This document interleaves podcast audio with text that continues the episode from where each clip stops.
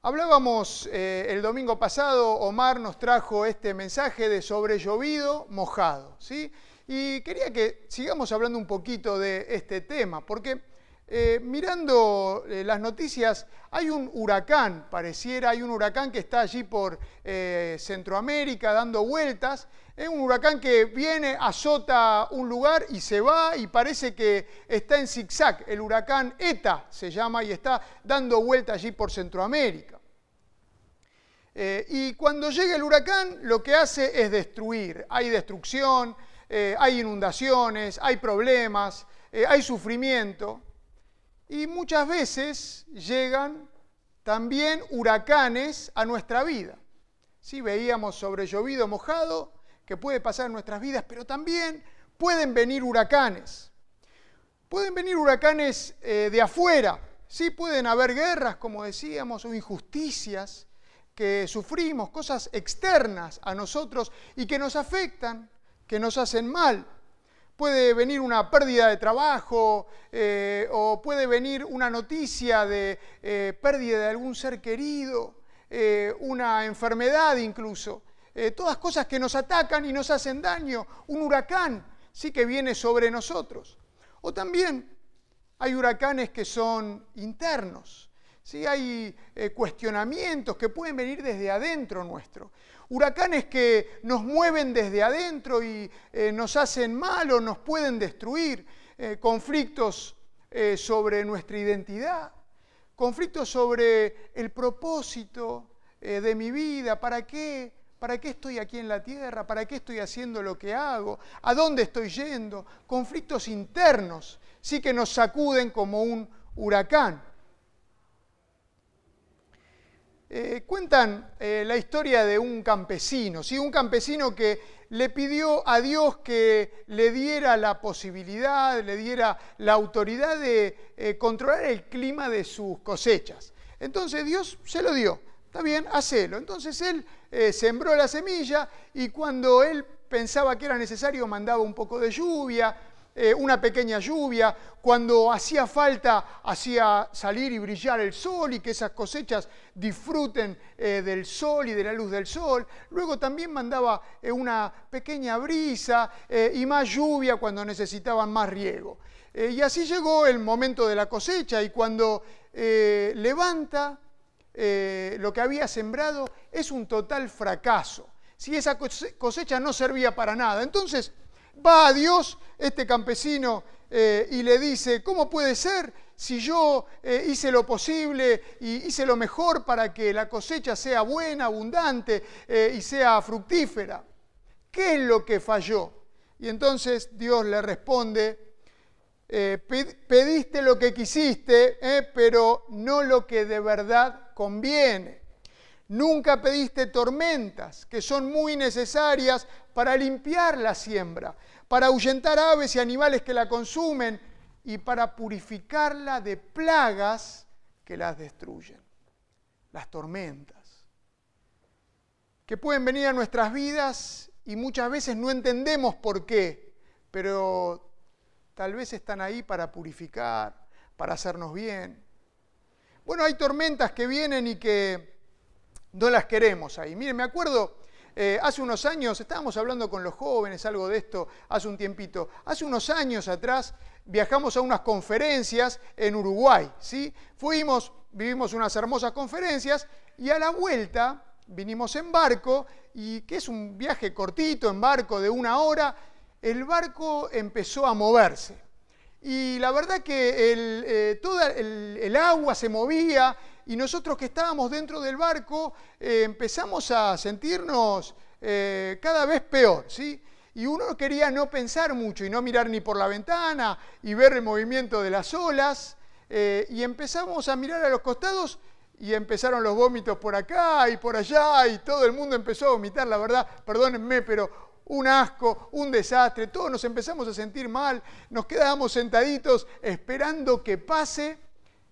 Eh, no sé, esta tempestad no puedo decir porque no era una tempestad, eran apenas unas olitas que estaban moviendo el barco, ¿sí? Y a nosotros nos afectó un montón. Ahora, los huracanes no son así, los huracanes destruyen. Eh, cuenta alguien que tenía una casa bote o una casa flotante, ¿sí? una casita flotante que estaba eh, en el mar y habían anunciado que llegaba un huracán. Habían anunciado que llegaba el huracán, entonces empezaron a preparar. Empezaron, fueron, compraron todo lo que necesitaban, soga, arnés, eh, compraron para estaquear, eh, y fueron a la casa esta, este bote y lo empezaron a atar todo con las sogas, atar sogas, atarlo a un arbolito que había ahí en el costado, empezaron a atar bien eh, este, esta casa flotante.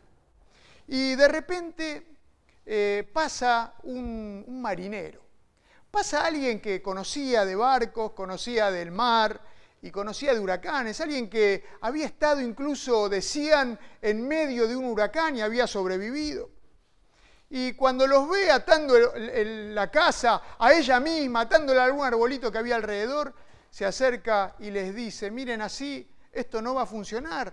Apenas, venga el huracán, se va a llevar el bote, se va a llevar este árbol, se va a llevar eh, todo lo que ustedes ataron.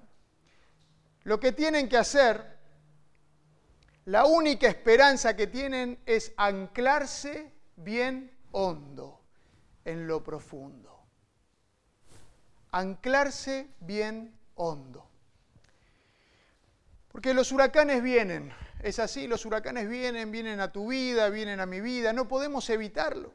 Vienen y nos golpean, vienen y quizás quieren destruirnos o tienen la capacidad de destruirnos. Un abogado exitoso, muy rico, que tenía su casa nueva, se había casado, recién casado, un día llega a su casa saca su rifle, se mete dentro de su bolsa de dormir y se quita la vida, se pega un tiro.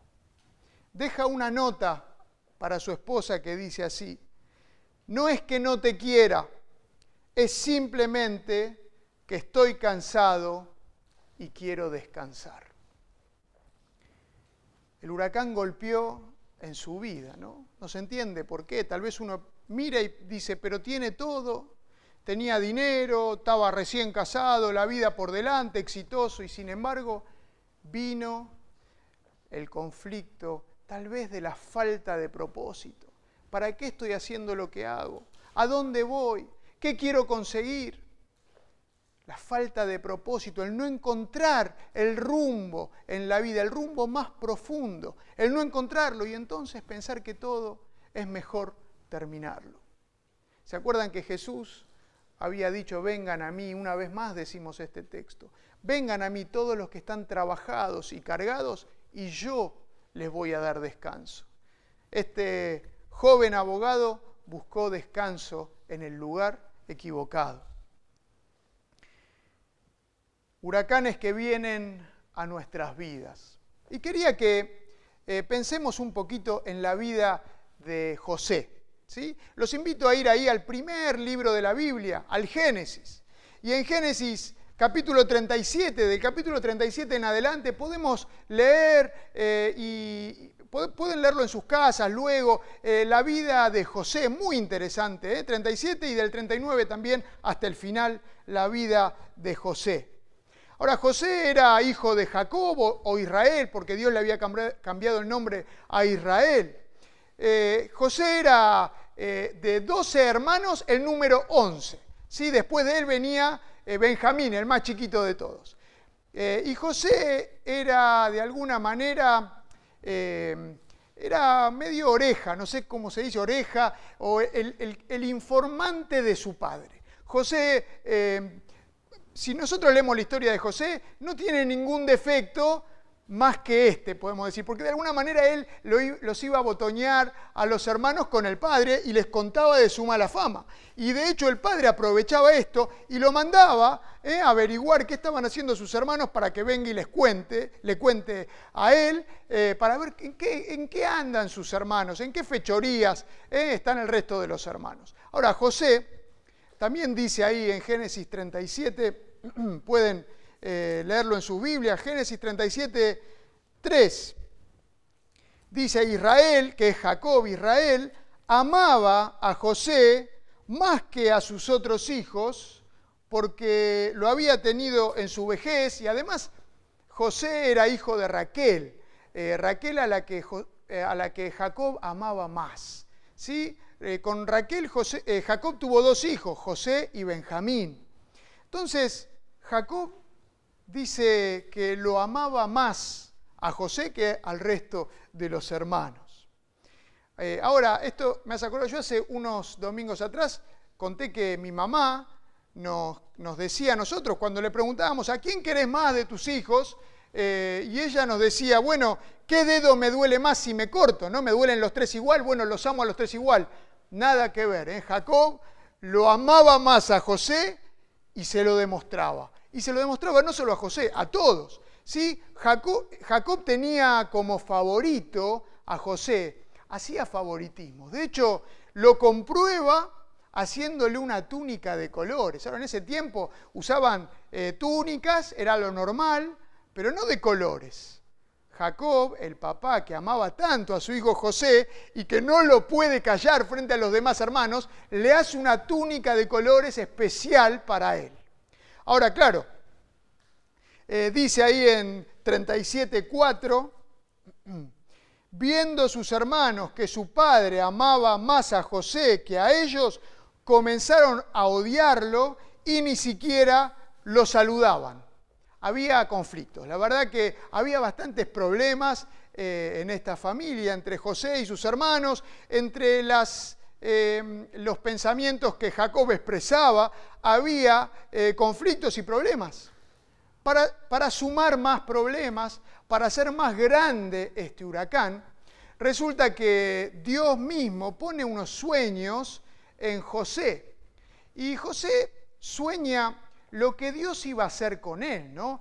Eh, José sueña que eh, él estaba, él como un manojo de, trigo, estaba con sus hermanos y el manojo de él se levanta y todos sus hermanos se arrodillan y se inclinan delante de él para reconocerlo.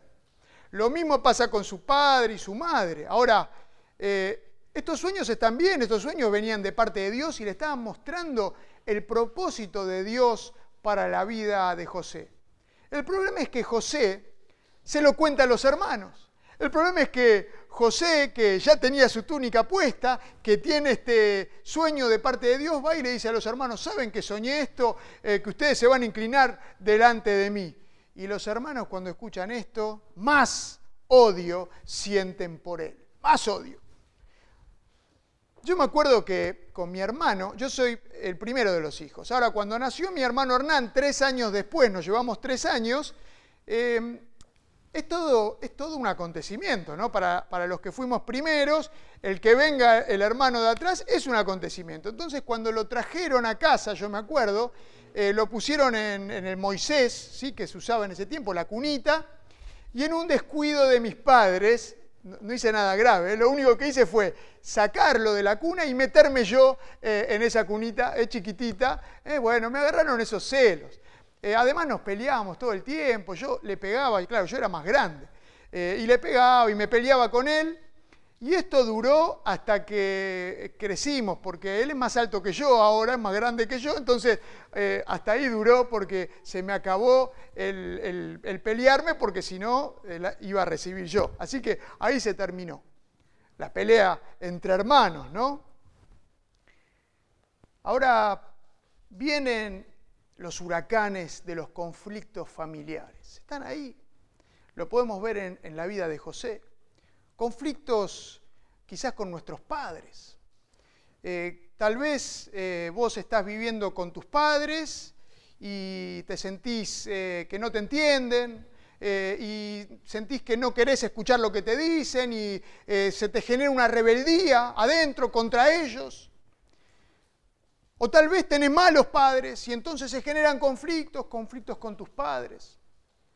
O tal vez conflictos con tu esposa y te casaste pensando que iba a estar todo bien, que todo iba a ser color de rosa y de repente te encontrás con alguien eh, con quien no te entendés, con quien parece que están hablando diferentes idiomas, con que uno dice blanco, el otro dice negro y cada, eh, cada cosa que pasa es un tema para discutir y son conflictos que eh, empiezan a sumarse y sumarse y como un huracán eh, te empiezan a hacer pensar en la idea del divorcio, ¿eh? de para qué me casé, para qué aposté a esto.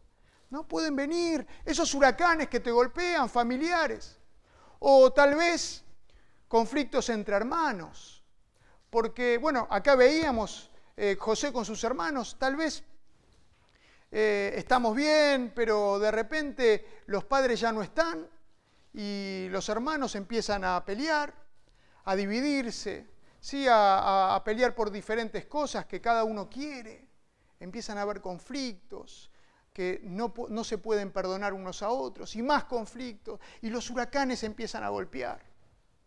Los huracanes en la vida empiezan a golpear y empiezan a querer generar destrucción. Ahora,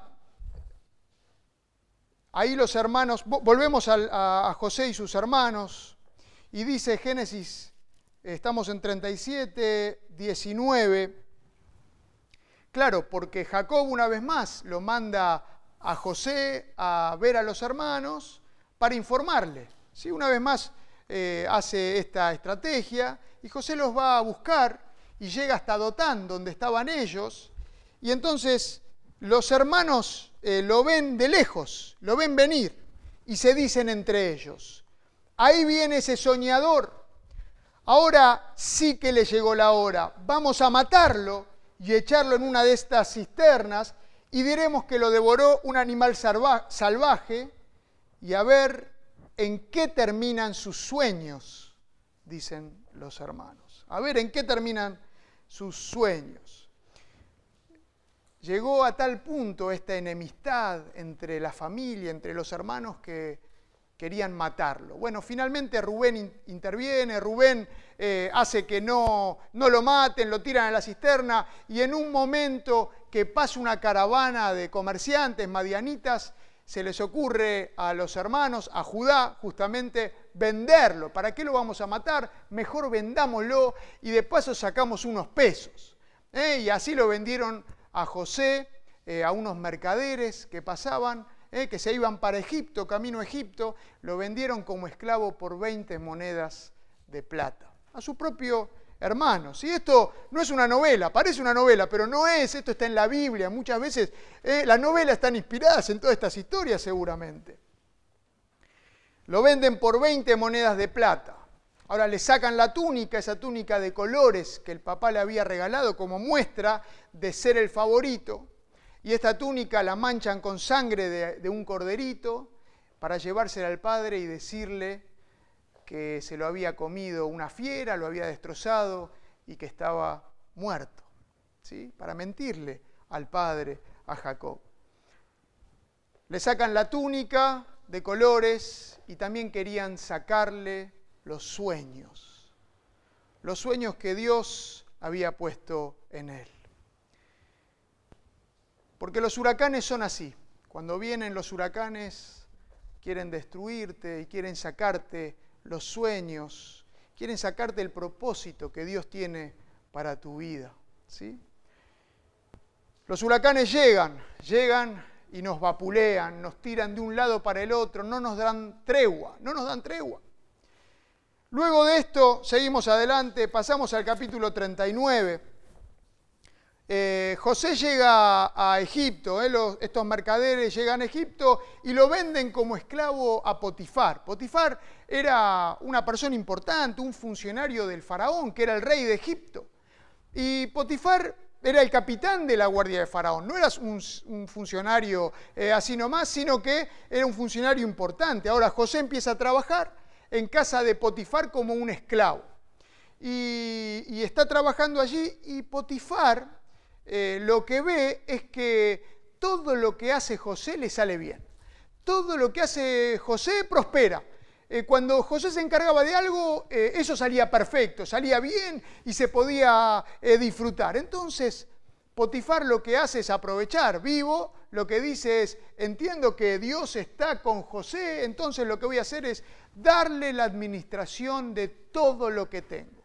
Entonces, la Génesis 39 nos dice que Potifar solamente se ocupaba o se preocupaba o pensaba en lo que tenía que comer, en lo que quería comer, nada más. ¿sí? Potifar se sentaba tranquilo, decía, quiero comer, eh, no sé, una milanesa con papa frita y quiero ver Netflix y ya estaba listo, qué película voy a ver, listo, de todo el resto se encargaba José porque eh, Dios prosperaba todo lo que él hacía, prosperaba en todo. Y puede pasar esto también, muchas veces pasa, que de repente vino un huracán, nos movió, nos afectó, pero nos reponemos y empezamos a estar bien.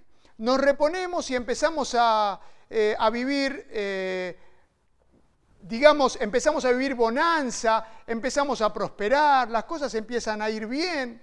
Eh, y esto es lo que le pasó a José. Todo iba en marcha, todo empezó a ir bien en casa de Potifar. Él era el segundo a cargo de todo lo que Potifar tenía. Esa confianza le había dado. Pero entonces, en medio de esta bonanza, vuelve a llegar el huracán. Viene una vez más el huracán. Parece que estamos en temporada de huracanes, ¿no? Viene una vez más. Otro golpe, otros destrozos. Ahora, dice la palabra de Dios que este José era atractivo, era un joven atractivo, musculoso, parecido a mí, podemos decir. Bueno, no, no se rían. ¿eh? José era atractivo eh, y la esposa de Potifar, ¿eh? la que estaba casada con el jefe, le echó el ojo, dice la Biblia. Le echó el ojo, ahí en Génesis 39. Le echó el ojo, ¿sí? y la verdad que lo que ella fue muy directa. Fue, lo agarró y le dijo, quiero que te acuestes conmigo. Ahí lo podemos ver en el versículo 7. Acuéstate conmigo, le dice la esposa de Potifar a José. Entonces viene otro huracán. El huracán de la tentación, podemos decir, o el huracán de la tentación sexual. Eh, y puede golpearte, puede venir ese huracán también. Pensás que estás bien, que estás manteniendo bien los principios, pero viene el huracán de la tentación sexual. José no lo pidió, no lo buscó, lo mismo puede pasarte a vos o a mí. Estamos bien, sí, tenemos todo bajo control, pero de repente viene el huracán de la tentación y golpea y quiere destruir, quiere arrasar, quiere arrasar con todo lo que construiste. Y te puede pasar, te puede pasar siendo soltero, si viene eh, la tentación sexual y quiere derribarte. Te puede pasar también siendo casado. Puede venir la tentación, no estás, no estamos los casados exentos a que venga la tentación sexual, no estamos exentos para nada. Por eso tenemos que cuidarnos también de este huracán que viene.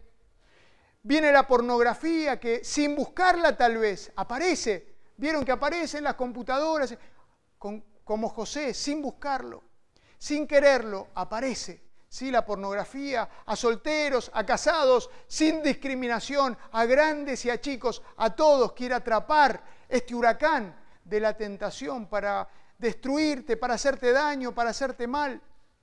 El huracán lo que quiere es lastimarte.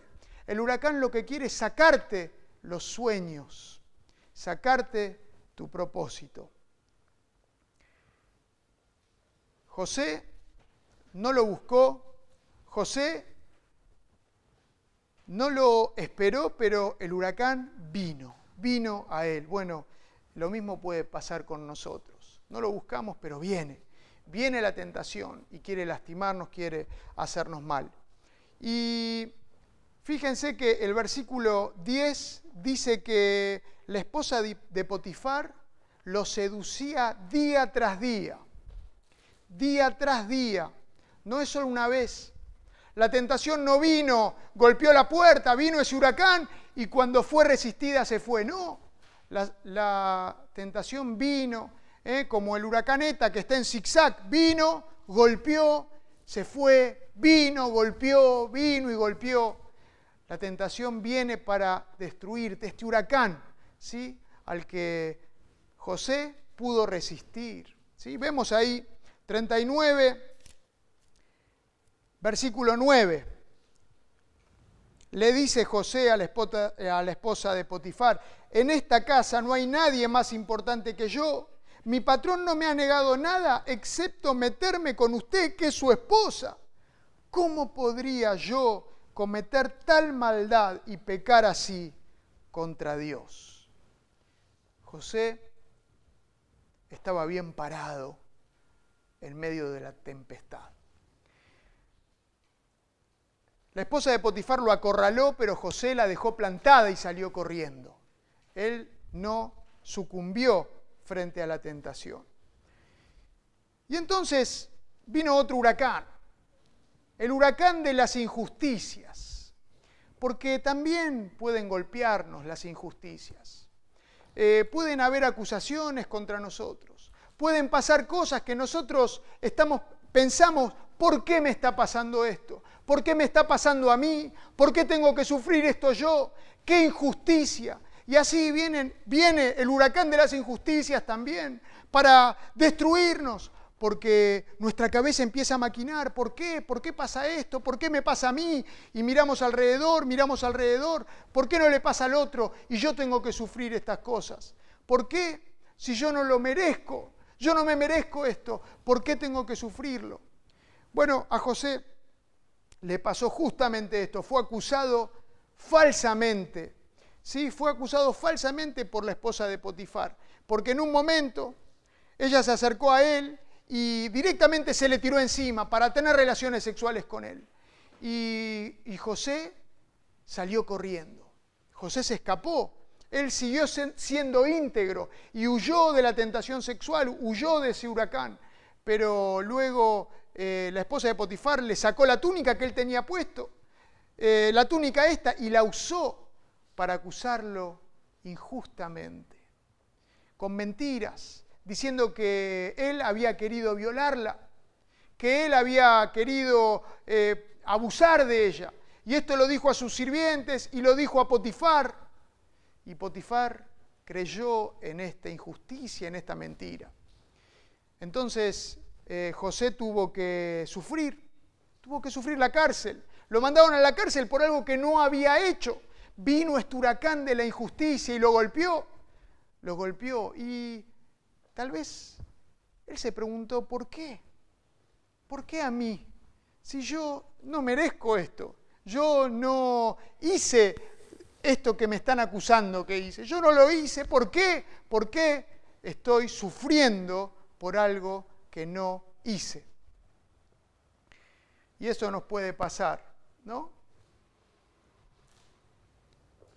Hice las cosas bien, ¿por qué estoy sufriendo? ¿Por qué vienen estas injusticias? ¿Por qué me golpea el huracán? Y ahí uno se vuelve a preguntar, como ese abogado que decíamos al principio, ¿por qué estoy viviendo todo esto? O avanzamos en el pensamiento. Y cuando ya vamos perdiendo el propósito por los golpes del huracán, podemos pensar, ¿por qué estoy viviendo? ¿Para qué estoy viviendo? Y las preguntas vienen y nos golpean y nos golpean. José en la cárcel también ¿eh? hace las cosas bien, porque él donde estaba hacía las cosas bien y era eh, una persona que se destacaba por eh, querer honrar a Dios con su conducta. Y entonces también en la cárcel lo ponen como el que organizaba, el que comandaba todo. Eh, y de repente vienen un par, el copero y el panadero, que los mandan a la cárcel también, eh, y él les interpreta los sueños y les pide, les pide que no se olviden de él cuando salgan de la cárcel. Sin embargo, otro huracán, se olvidan de José y José sigue ahí encerrado en la cárcel. Ahora, los, los hermanos habían dicho en 37, 2. A ver en qué terminan sus sueños. Qué interesante pregunta para hacerse cuando viene el huracán, ¿no? Cuando viene eh, el conflicto, cuando viene el problema. ¿En qué terminan estos sueños, este propósito que Dios puso en mí, en cada uno? El propósito que Dios tiene para vos, para tu vida, ¿en qué termina? Sucumbís a la tormenta, te dejás llevar por el huracán. Los hermanos de José quisieron destruir sus sueños y los huracanes quieren destruir tus sueños. Los huracanes quieren destruir tus sueños, así que necesitas puntos de anclaje bien hondos, estar con el ancla bien profunda, con el ancla firme.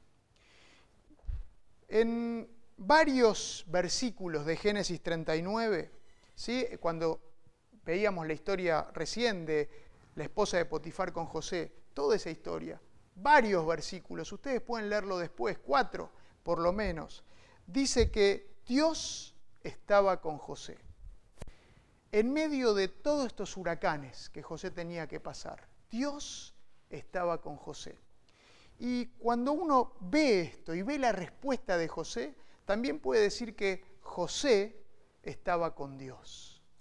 Dios no abandonó a José y José no abandonó a Dios.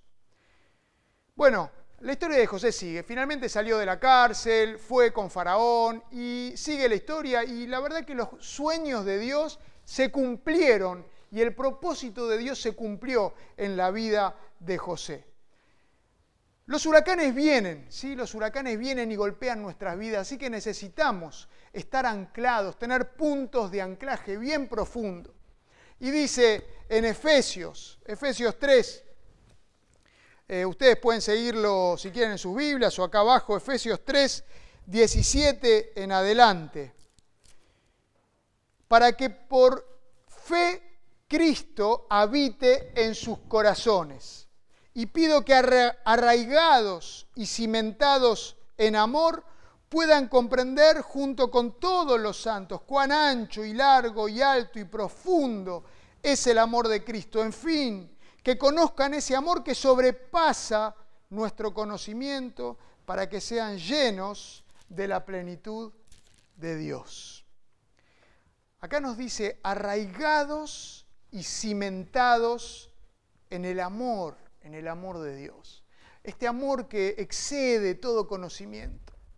Eh, arraigados como un árbol, ¿sí? como un árbol que está con sus raíces que no se ven.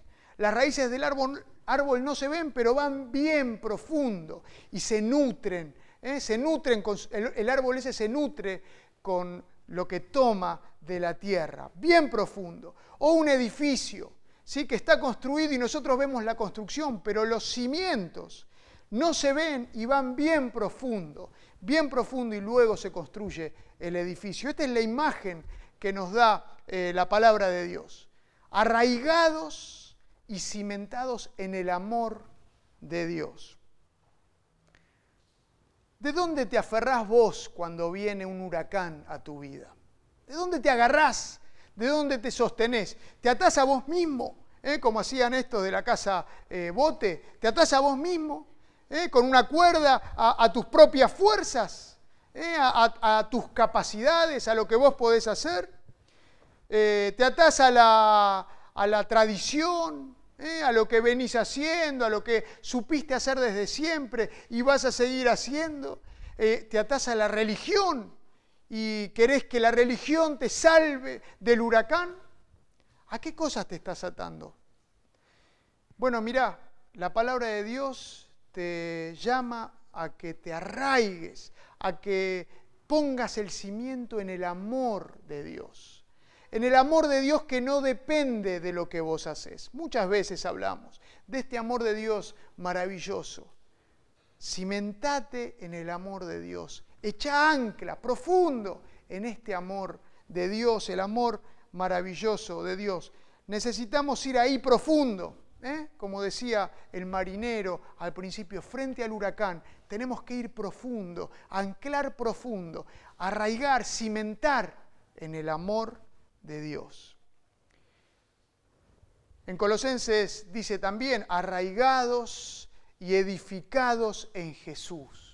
En Jesús que es amor, amor por nosotros, que lo demostró este amor por nosotros, clavándose en, un, en una cruz para llevar los pecados nuestros, para sanarnos, para cargar nuestras dolencias, nuestras enfermedades, para salvarnos, para darnos vida eterna, vida nueva con Él.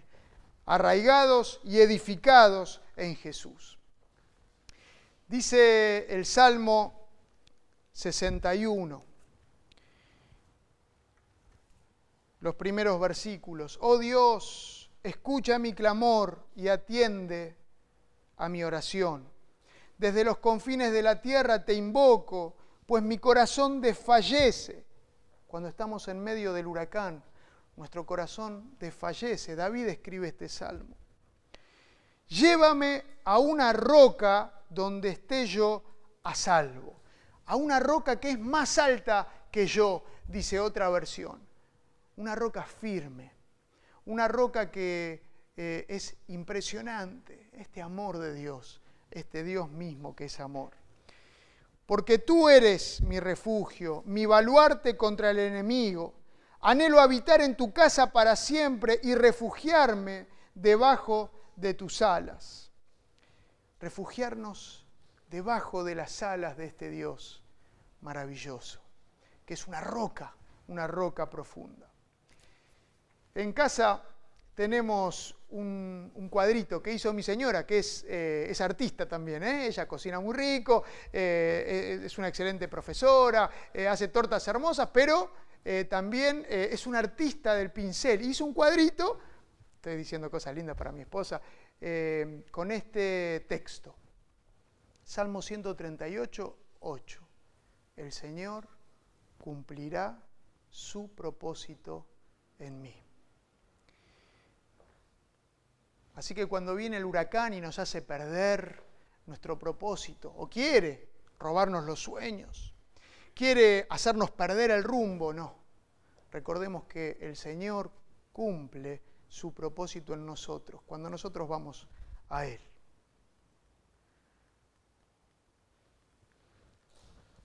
Ya terminamos. Les cuento eh, esta, historia que escuché. Una maestra eh, de escuela bíblica eh, en una iglesia, una iglesia en un barrio carenciado, compartía con los niños, ¿sí? niños de nueve años, y compartía de Dios y todos los domingos. Y los chicos de nueve años son, hablan todos, juegan, hacen preguntas, hablaban más, molestaban, hacían esto, el otro, jugaban como chicos de nueve años, de diez años. y todas las clases igual, pero había una nena una nena que se llamaba Bárbara, se llama Bárbara, y ella eh, era callada, ella no hablaba, en ningún momento no hablaba eh, en ningún encuentro, en ninguna clase, no preguntaba nada, se quedaba eh, calladita en un rincón, nunca había hecho una pregunta. ella había tenido una familia que sufrió mucho y la había, la había convertido en una nena que tenía miedo, temores, que era insegura pero estaba ahí en la clase, en esa clase bíblica. Y un día la maestra habla del cielo. ¿sí? Les habla a los chicos del cielo y les cuenta que el cielo es maravilloso, que en el cielo vamos a estar felices todos, que eh, Jesús va a limpiar toda lágrima, va a secar todas las lágrimas, que en el cielo ya no va a haber sufrimiento, ni dolor, ni muerte, nada de eso, que el cielo va a ser fabuloso, maravilloso. Y entonces, esta nena por primera vez, que nunca había hablado, le pregunta a la maestra, ¿el cielo es para nenas como yo? Claro que sí, claro que sí, totalmente. El cielo es para todos los que quieran ir ahí, para todos los que se acerquen a este amor de Jesús, para los que pongan el cimiento en el amor maravilloso de Jesús. Para los que eh, están así sintiéndose sin propósito, para los que no saben para dónde ir en la vida, para, para aquellos que los huracanes nos golpearon y nos golpearon o nos siguen golpeando, para los que estamos vapuleados de acá para allá por lo que pasa alrededor nuestro. Sí, por diferentes cosas y cada uno sabe lo que está sufriendo, lo que está viviendo. Para todos ellos, para todos nosotros, a los que los huracanes nos golpean como a José. Podemos poner un ancla firme en el amor de Dios, en este amor demostrado en Jesús, un amor que no cambia nunca, un amor que es una roca, una roca inamovible en la cual podemos confiar, aferrarnos a ese amor de Dios, aferrarnos a ese Dios maravilloso para soportar, ¿eh? para pasar el huracán. ¿sí? Él quiere recibirnos ahí en el cielo para que estemos para siempre con Él, a donde ya no va a haber huracanes, ya no va a haber más dolor, ya no va a haber más sufrimiento, en el cielo para siempre con Él. Dice una canción que cantamos que se llama Mi Roca, justamente, basado en esto que hablamos. Mi roca, mi esperanza está en Jesús. En Jesús fuerte soy, solo Él mi roca es. Sobre la tempestad Él es rey. A la tormenta venceré, mi ancla firme está en Él.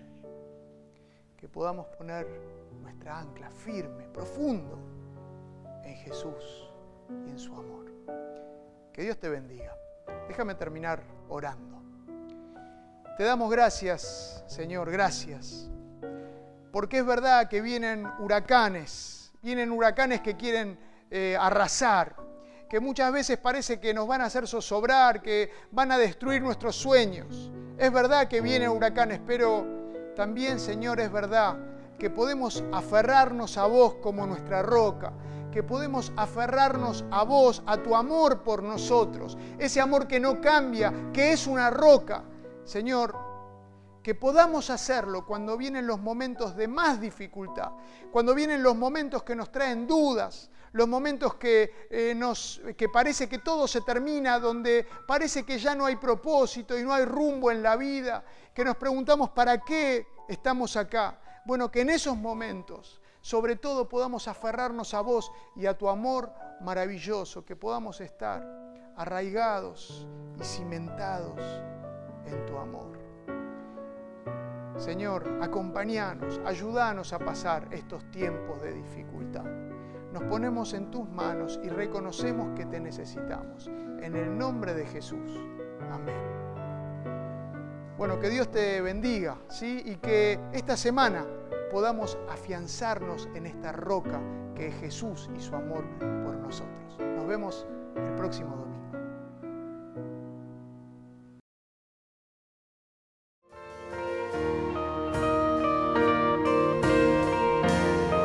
Cantamos. Mi esperanza está en Jesús, en su justicia